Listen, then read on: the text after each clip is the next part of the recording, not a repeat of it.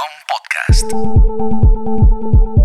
En el anterior episodio de esta serie Inteligencia 3.0, las empresas frente a la inteligencia artificial, escuchamos a Abraham Martínez, director de operaciones de Microsoft para la región andina. Que una empresa que en los siguientes dos meses no se monte en la visión de transformación a través de la inteligencia artificial es una empresa que va a estar rezagada uno o dos años muy pronto. El gerente senior de Sintel, Gary Cooper, presentó datos que permiten entender la dimensión y el impacto de la inteligencia artificial. La capacidad que la inteligencia artificial nos da al, al ser humano para ver esas correlaciones que antes no podíamos identificar ni entender no tiene precedentes en términos de las implicaciones empresariales que la inteligencia artificial le da. Y en esta tercera y última parte desarrollaremos conceptos sobre el marco ético de la inteligencia artificial. Desde Canadá hablamos con Osvaldo Álvarez, CEO de la firma desarrolladora de Wall9 y creador del podcast Coffee Power. ChatGPT, por ejemplo, ¿cuánto es, ¿cuánto es que gasta al día en recursos de cómputo que por eso hizo el partner con Microsoft? ¿3, 6 millones de dólares al día? Todas estas compañías para que puedan funcionar van a necesitar hacer uso de la nube, o sea, uso de recursos y de computación, y todas estas compañías están de alguna manera reguladas. También nos acompaña Natalia Rodríguez, coordinadora de proyectos de inteligencia artificial para Sintel cobra relevancia el trabajo conjunto que debe realizarse entre los desarrolladores de inteligencia artificial con los legisladores para acelerar drásticamente la definición de una normativa que acompañe la aceleración exponencial que ha tenido este tipo de tecnologías como inteligencia artificial. Gracias por dar play. Suscríbete en tu aplicación de audio favorita, activa las notificaciones y bienvenido al episodio número 10 de Anticom Podcast. Andicom Podcast presenta Inteligencia 3.0. Las empresas frente a la inteligencia artificial. Tercera parte con Osvaldo Álvarez y Natalia Rodríguez. Conduce María Cristina Montoya.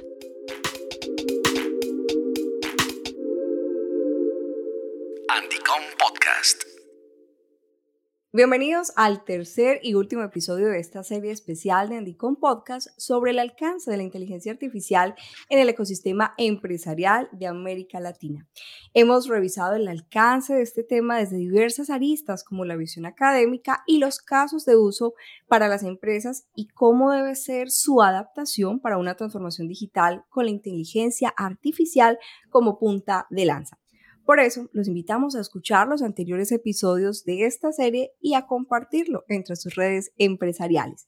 Paso a presentarles a nuestros invitados de hoy. Desde Canadá nos atiende Osvaldo Álvarez, CEO de Wall9, una compañía desarrolladora de software basada en la ciudad de Toronto y también host de podcast Coffee Power, que reúne a una amplia comunidad de tomadores de decisiones en tecnología de América Latina. Osvaldo, gracias por acompañarnos.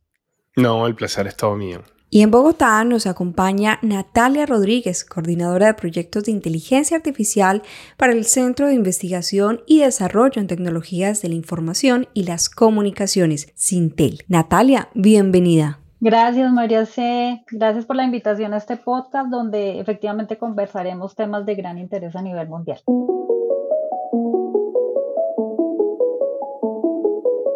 Cuando hablamos de ese marco ético para la inteligencia artificial, es ponerle líneas rojas al desarrollo tecnológico. Es posible ponerle, Osvaldo, límites a la inteligencia artificial que pareciera algo inabarcable. Tiene que existir, tienen que existir límites, frameworks, marcos regulatorios, eh, discusiones éticas, discusiones de control, de regulación, em, porque es, lo mismo que pasaba anteriormente con lo del cripto y el blockchain. O sea, la tecnología que, que, por más bien es algo que nace libre y, está destinada a ser libre, em, tiene que tener un control regulatorio de alguna u otra manera y esos límites para que pueda funcionar a beneficio de la sociedad. Eh, y en este caso la inteligencia artificial más aún porque son máquinas tomando decisiones por sí solas que necesitan de ese tipo de control para que, para que, para que eventualmente quienes tomen las decisiones o las máquinas puedan estar bajo la regulación, digamos, de nosotros los humanos o las personas que entrenan esas máquinas, ¿no? Entonces, Yo creo que va por ahí. Muy bien, Natalia, ¿tú qué opinas? Bueno, pues en efecto puede parecer un desafío intentar definir límites a la inteligencia artificial, eh, pero debe ser lo mínimo que como seres humanos podemos realizar en esta época donde esta tecnología viene creciendo rápidamente, como, como lo mencionaba Osvaldo, y que está siendo utilizada por un gran número de personas a nivel mundial. Tal es el caso que empresas como Amazon, Google, OpenAI ya están lanzando convocatorias eh, de diferentes iniciativas para capacitar a jóvenes en inteligencia artificial y de forma gratuita. Y bueno, ¿por qué la necesidad de ponerle esas líneas rojas a este desarrollo tecnológico o por qué la existencia de un marco ético? No solo es necesario para preservar y proteger los derechos fundamentales de las personas o quizá de asegurar la transparencia, la equidad, la responsabilidad, la confiabilidad o la minimización de sesgos en estos tipos de sistemas, sino también es necesario para contar con principios y valores morales que guíen el desarrollo, el despliegue del uso de responsable este tipo de, tecnologías, que sirvan obviamente como insumo para la toma de decisión y pues eh, lo que todos esperamos, que es la definición y adopción de políticas en este sentido. Bien, y es que cuando uno empieza a leer de todo esto que está surgiendo, em, Osvaldo, por ejemplo, uno encuentra que los entes reguladores de Estados Unidos y la Unión Europea acordaron establecer un código de conducta para la inteligencia artificial.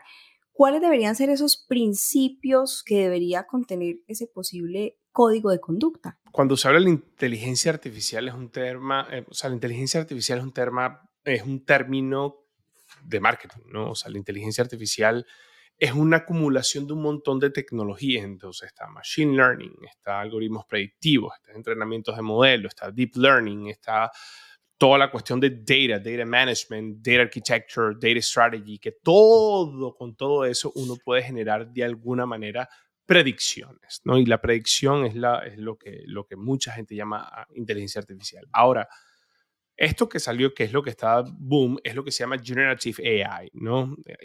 Eh, inteligencia artificial generativa, que es básicamente un entrenamiento de textos, imágenes y sonidos, con lo cual una persona escribiendo algún tipo de prompt o algún tipo de, de, chat, imagínate, el motor puede generar algún tipo de output, algún tipo de respuesta que tiene que ser, que, que es parecido a la parte humana. Entonces, eh, con, lo que tú dices de la parte ética, mira, muchas compañías ahorita están contratando otro tipo de roles que antes no existían. Entonces, por ejemplo, las empresas de tecnología con las que nosotros, por ejemplo, trabajamos, hay tres roles que están surgiendo, que es el training, el, que es la persona que se encarga de entrenar a los motores, y está el sustainer, ¿no? Que es una persona que vela porque los algoritmos que crean los humanos o los algoritmos con los que se entrenan esas máquinas no tengan lo que se llama el bias o el sesgo. Y eso lo que, lo que garantiza de alguna manera es que siempre esté bajo ese mismo, ese mismo concepto. Y existen otros roles que son los roles que son encargados de em, em, mantener esa parte ética, ¿no? De que, de que si el algoritmo tomó una decisión y de alguna manera afectó a alguien, no sé si han visto, por ejemplo, el caso de este chat GPT, que tú le puedes decir, habla como Hitler y de repente se puede hablar como Hitler. Entonces, ese tipo de cosas en una compañía también puede pasar. Puede pasar que hay un algoritmo que esté entrenado para que exista un motor de riesgo que pueda aprobar o denegar una tarjeta de crédito y denega una tarjeta de crédito porque una persona es de una etnicity en particular y eso de alguna manera tiene que poder explicarse. O sea, estos roles son los roles nuevos que van a poder interactuar con entes regulatorios y entes éticos para poder velar y explicar, que son los explainers, por qué ciertos algoritmos tomaron tales decisiones. Entonces, va a ser interesantísimo todo lo que va a pasar, ¿no? Pero, pero sí creo que, que de alguna u otra manera hay que existir el framework o este marco que nos permita avanzar con estas tecnologías. Podcast.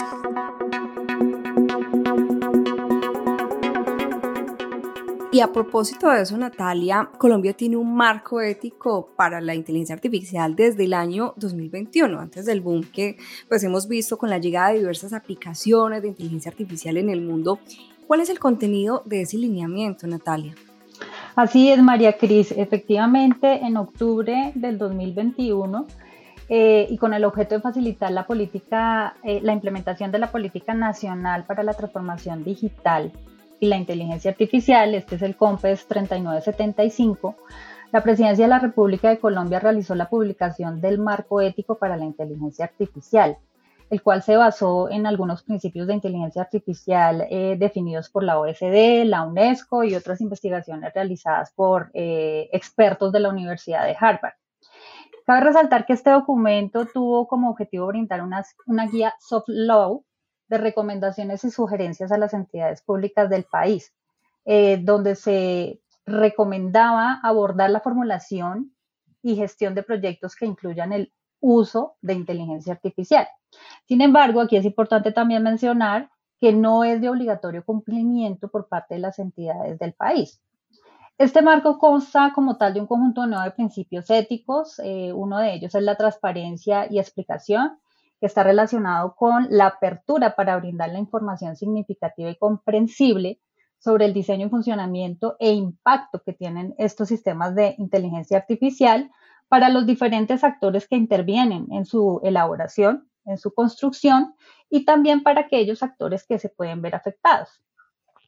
El segundo principio de ellos es la privacidad que tiene que ver con que este tipo de herramientas estén precedidas de un respeto por la intimidad de las personas y su esfera privada.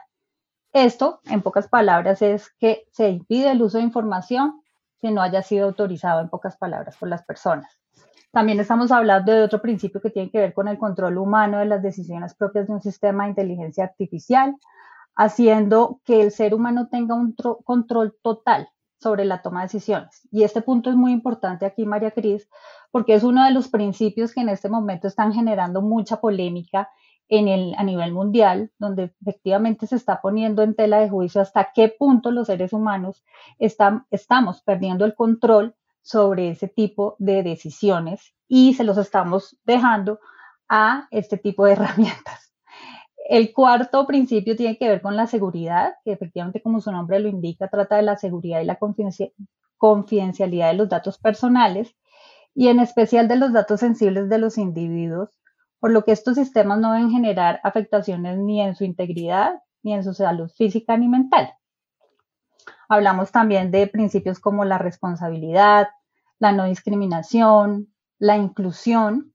De inclusión me parece importante mencionarlo y es que consiste en la participación activa de poblaciones históricamente marginadas y de poblaciones diversas en el diseño, desarrollo, implementación y evaluación de estos tipos de sistemas de inteligencia artificial que se utilicen en, Colombia.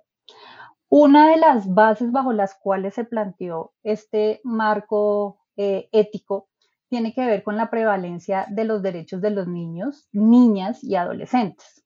Eh, dentro de los capítulos iniciales de contexto que motivaron la generación de este marco, efectivamente hacen relevancia a la importancia y a los derechos que los NNIA, o sea, niños, niñas y adolescentes, tienen y que estos sistemas de inteligencia artificial deben reconocer, respetar y privilegiar los derechos de ellos, por lo que no se justifica a nivel nacional en ningún caso la implementación de un sistema de inteligencia artificial que vaya en detrimento de su interés superior. Básicamente de eso, muy a grosso modo, trata este marco ético de inteligencia artificial de Colombia.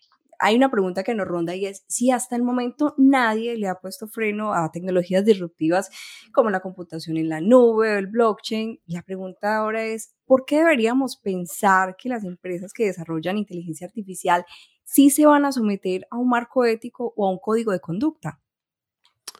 Bueno, porque lo han hecho, eh, o sea, todas las invenciones tecnológicas que han existido han, tenido ese marco ético y ese marco regulatorio. O sea, tú te pones a ver las, compañías más grandes del planeta en tecnología están, están sometidas a, todos estos marcos regulatorios, estos marcos éticos.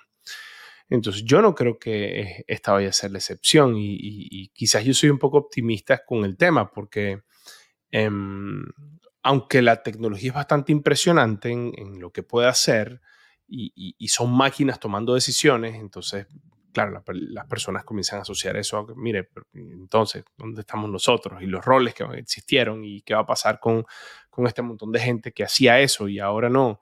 Eh, yo soy muy optimista porque yo, yo sí pienso que los marcos regulatorios van a existir, las tecnologías y las compañías que, va, que van a estar eh, capacitadas para hacer esto tienen que estar en estos marcos regulatorios. Y, y, la razón principal por la que yo pienso esto es que para tú poder hacer AI de esta manera, tú necesitas tener una inversión de cómputo bastante grande. O sea, esto funciona, con, imagínate, con muchas máquinas funcionando al, al mismo tiempo.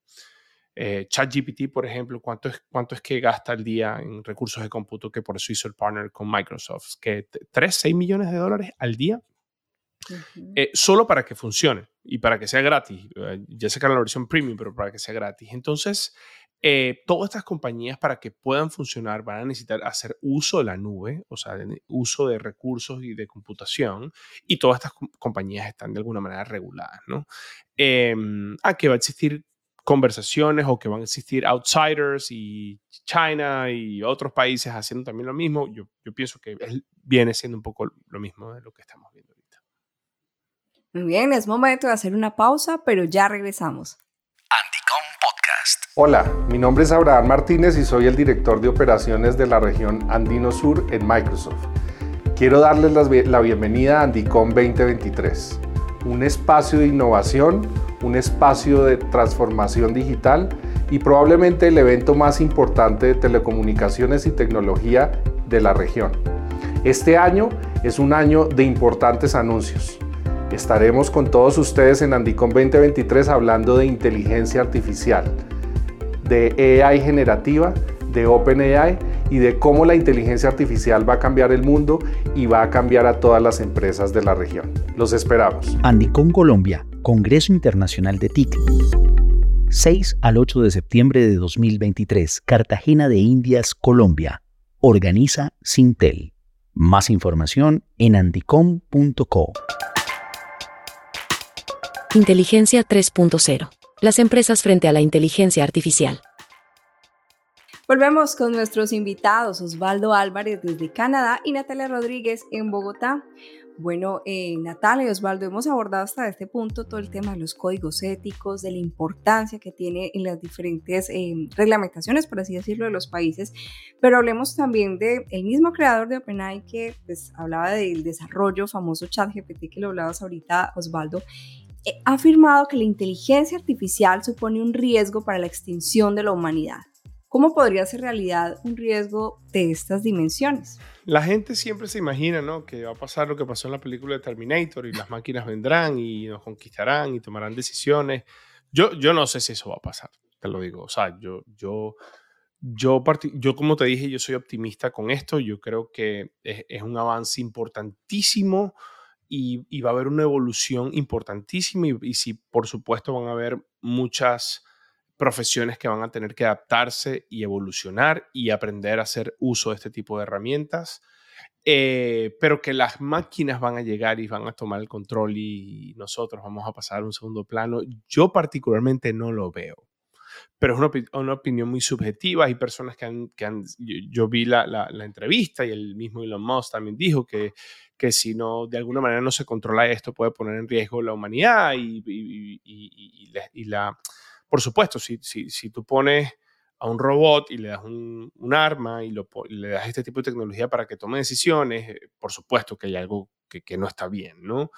Pero ahí es donde viene lo que tú decías, los marcos regulatorios, cómo se usa este tipo de herramientas eh, eh, para, que, para que funcionen. Y, yo muchas veces lo que hablo, por ejemplo, en el podcast es, mira, si, si tú tienes un teléfono, un teléfono que tú te pones en tu, en tu, en tu cara para hablar por teléfono el teléfono está básicamente, es una pila que emite energía. Si esa pila emite más energía de la que debe producir, te puede hacer daño. Pero tú confías en que hay un manufacturer que está creando este teléfono, que tú te confías y tú te lo puedes poner en la cara, aunque han existido varios casos de teléfonos que han explotado, pero bueno, pero eso es otro punto. El punto es que llega un momento que tú confías, ¿por qué? Porque hay regulaciones, porque hay procesos de calidad, porque para tú poder vender un teléfono tienes que pasar regulación ABC, para tú poder vender este teléfono en Colombia, en Estados Unidos, en Canadá, tienes que pasar ciertas regulaciones. Entonces, yo creo que va a venir eh, eh, una replantearse un poco cómo van a ser esos marcos para que estas tecnologías puedan estar a favor de la sociedad y para que nosotros podamos sacar el mejor provecho del mundo. Obviamente sin intentar ir en contravía del planteamiento de Osvaldo, que me parece supremamente válido, eh, pues es importante mencionar que en los últimos meses se viene hablando precisamente sobre esos riesgos y de los impactos que estas inteligencias artificiales generativas y otro tipo de inteligencias artificiales pueden tener en los entornos de la sociedad entre los que se encuentra la óptica de las personas que piensan que van a ser reemplazados, o sea, que la inteligencia artificial va a reemplazar sus trabajos. Y también está otra óptica que eh, son los que consideran eh, la inteligencia artificial como una oportunidad para complementar y evolucionar eh, con tecnología de punta sus quehaceres diarios. Y que bien conducida, y aquí va el tema del marco ético regulatorio y todos estos temas legales, puede convertirse efectivamente en un habilitador de puestos de trabajo de calidad.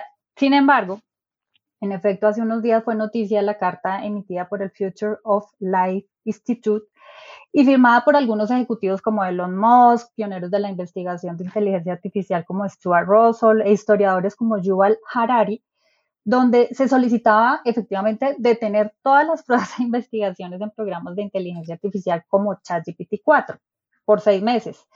Eh, donde ellos argumentaban que su desarrollo descontrolado podía representar un riesgo para la sociedad y para la humanidad. Ya profundizando un poco en, bueno, cuál es la óptica, cuál es eh, esa razón por la cual estos eh, ejecutivos hicieron esta solicitud tan relevante y más en esta época de transformación digital, eh, no, nos entramos a, investigar y efectivamente nos dimos cuenta que el riesgo al cual ellos hacen referencia tiene que ver con, con esa pérdida de control por parte de los humanos y de las capacidades que tienen estas inteligencias artificiales generadoras de nuevos textos, de conversaciones, de contenidos, que según ellos se plantea o se argumenta que puede traer consigo la pérdida de confianza y la democracia en los países algo que en la carta se menciona como perder el control de nuestra civilización.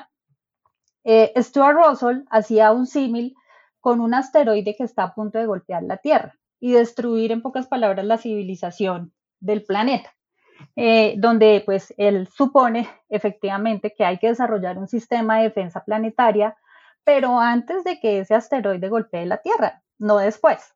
Entonces, en este sentido, cobra relevancia el trabajo conjunto que debe realizarse entre los desarrolladores de inteligencia artificial con los legisladores para acelerar drásticamente la definición de una normativa que acompañe la aceleración exponencial que ha tenido eh, este tipo de tecnologías como inteligencia artificial.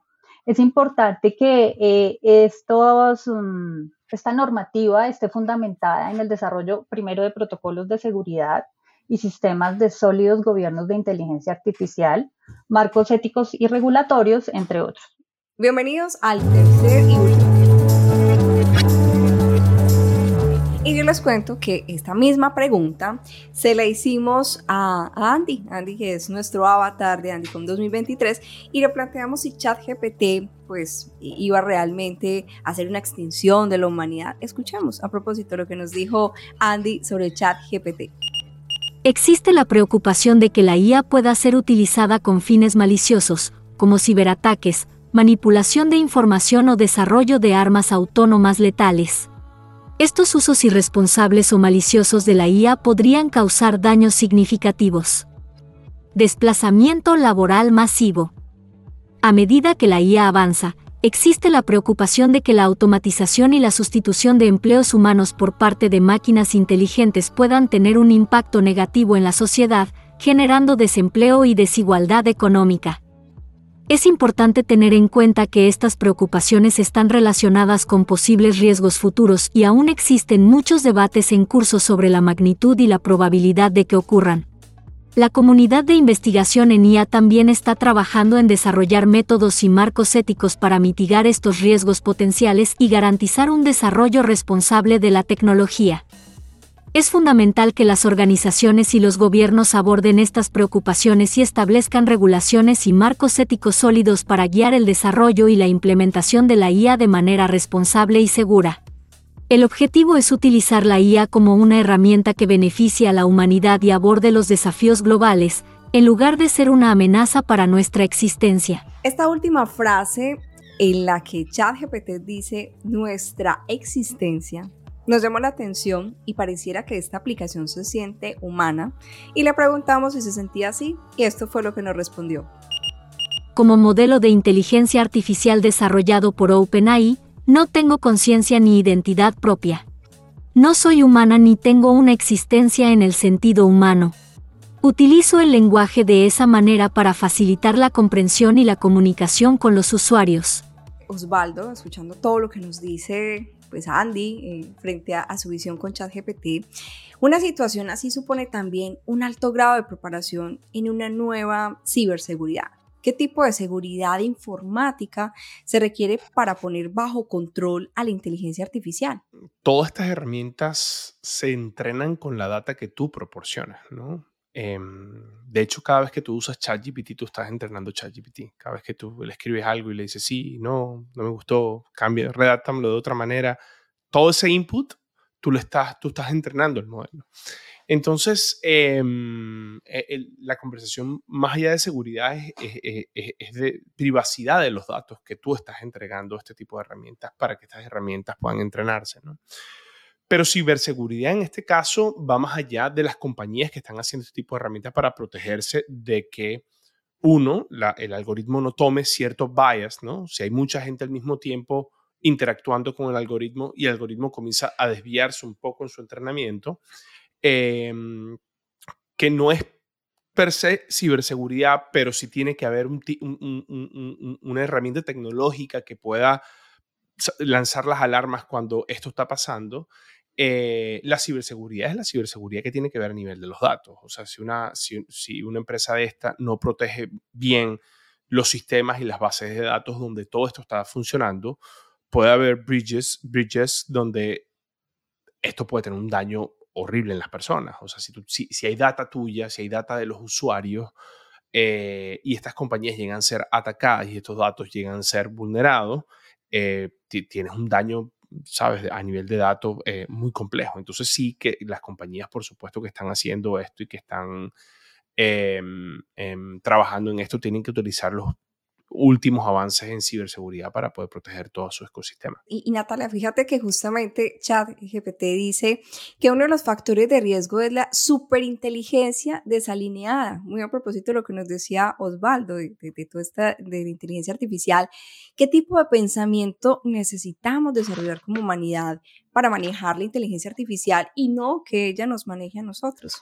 Bueno, María en este punto, además de desarrollar un pensamiento diferencial que se fundamenta como en esas competencias blandas como la creatividad, la empatía, el trabajo en equipo, la formación y la capacitación para desarrollar ese pensamiento crítico, es importante que la sociedad en general pues reflexione sobre ¿Qué tanto los seres humanos estamos dispuestos a dejar que sistemas de inteligencia artificial generativas tomen decisiones por nosotros? Porque es lo que está pasando últimamente, ¿sí?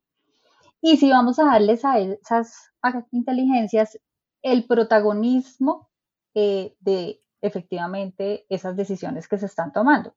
O si más bien permitimos que sistemas de inteligencia artificial puedan complementar y aportar en la realización de nuestras actividades laborales y empresariales, que es el fin, pienso yo, como se ha planteado, eh, pues el desarrollo de este tipo de tecnologías y la incorporación, básicamente, en, en las organizaciones. Aquí me permito traer a colación una mención de un experto en transformación digital, Miguel Ángel Trabado, donde precisa, no podemos criminalizar ni hacer responsable a la tecnología o a la inteligencia artificial de lo que nosotros hagamos con ella. El problema no es la tecnología, el problema son algunas personas. En este sentido, María Cris, una de las temáticas precisamente académicas que vamos a desarrollar este año en Andicom 2023 tiene que ver con el aprendizaje de estrategias de aceleración digital para los negocios, así como los nuevos retos, servicios y aplicaciones que han cambiado la forma en la que se realizan muchas de las tareas con aceleración exponencial que trajo consigo pues estas herramientas de la cuarta revolución industrial, lo cual constituye efectivamente un tema recurrente en la transformación digital de las organizaciones y por qué no obviamente su impacto en la economía y en la sociedad. Osvaldo, muchas gracias por acompañarnos en este episodio. No, un placer, un placer estar con ustedes. Natalia, a ti también gracias por acompañarnos. Mil gracias, Osvaldo, mil gracias por también compartir tu conocimiento y bueno, seguimos profundizando en este tipo de herramientas y tecnologías. A los oyentes los invitamos a compartir este episodio a través de sus redes sociales, corporativas y grupos profesionales. Hasta aquí este especial de Andicom Podcast Inteligencia 3.0. Las empresas frente a la inteligencia artificial. Si tu empresa o negocio está proyectando su proceso de transformación digital con aplicaciones de inteligencia artificial, te invitamos a consultar la página web de Sintel, sintel.co, y conoce nuestra oferta de innovación, soluciones y consultoría en tecnologías digitales para organizaciones públicas y privadas. Y también en el Congreso Internacional TIC Andicom tendremos una amplia agenda académica donde abordaremos las tendencias y aplicaciones sobre inteligencia artificial, el tema de este 2023. Recuerda las fechas, Cartagena de Indias del 6 al 8 de septiembre y Ciudad de México del 21 al 23 de noviembre. Conoce más información en andicom.co y andicom.mx.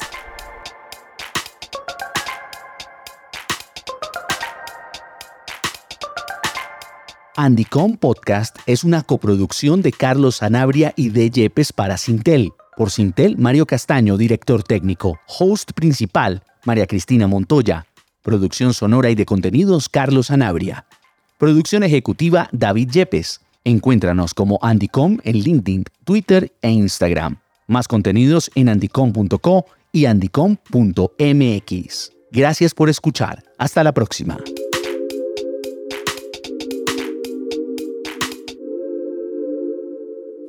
Podcast.